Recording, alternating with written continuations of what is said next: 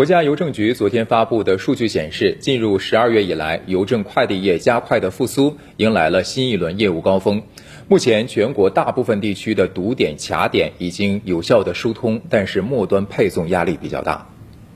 国家邮政局数据显示，十二月一号至十二号，邮政快递行业揽收量约为四十三点零三亿件，同比上升百分之五点六。十二月十二号当天，全国邮政快递企业共揽收邮快件四点五三亿件。自十二月七号，国务院联防联控机制发布关于进一步优化落实新冠肺炎疫情防控措施的通知以来，单日揽收量保持在三点六亿件以上。为了保障寄递渠道的畅通，国家邮政局大力推动助企纾困政策落地实施，推动邮政快递企业和从业人员纳入白名单管理。动态疏解积压的邮件快件。截至十二月十一号，全国关停邮政快递分拨中心已经清零，全国仅有北京等地四百余个网点因涉疫处于关停状态。各地邮政管理部门正在积极推动解封。国家邮政局表示，快递业虽呈现持续复苏态势，但仍有部分地区存在着用户感知快递不快、发货较慢、